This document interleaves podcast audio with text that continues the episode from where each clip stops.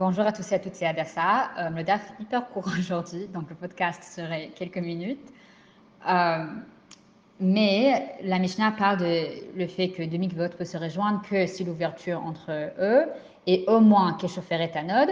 Ok, Keshofer et Tanod, c'est euh, ok dans un cirque, on a une circonférence. Alors la circonférence d'un roseau creux placé dans une poche en cuir, d'où l'on tire le liquide, euh, dans laquelle deux doigts peuvent tourner l'un autour de l'autre. Le Rambam, en Ilchot Mikvaot, euh, dit que tout ce qui est relié à un mikvé est comme un mikvé. Et donc, on peut faire le tvila, ça veut dire de s'immerger.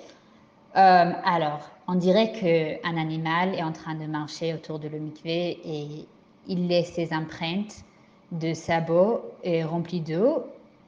Et c'est relié à un mikvé euh, par que chauffer éthanol, ça veut dire on peut même s'y immerger, ce qui est trop cool. Après, il y a le Betosef qui aussi dit quelque chose d'intéressant sûr, qui dit, euh, en fait, il cite Torah Baït, et dit qu'un mikveh est cachère et que l'autre est de Maïm Sheuvim. Il suffit que l'ouverture entre eux soit comme un cheveu, puisque le pasoul des Shevouim est Midirabanan.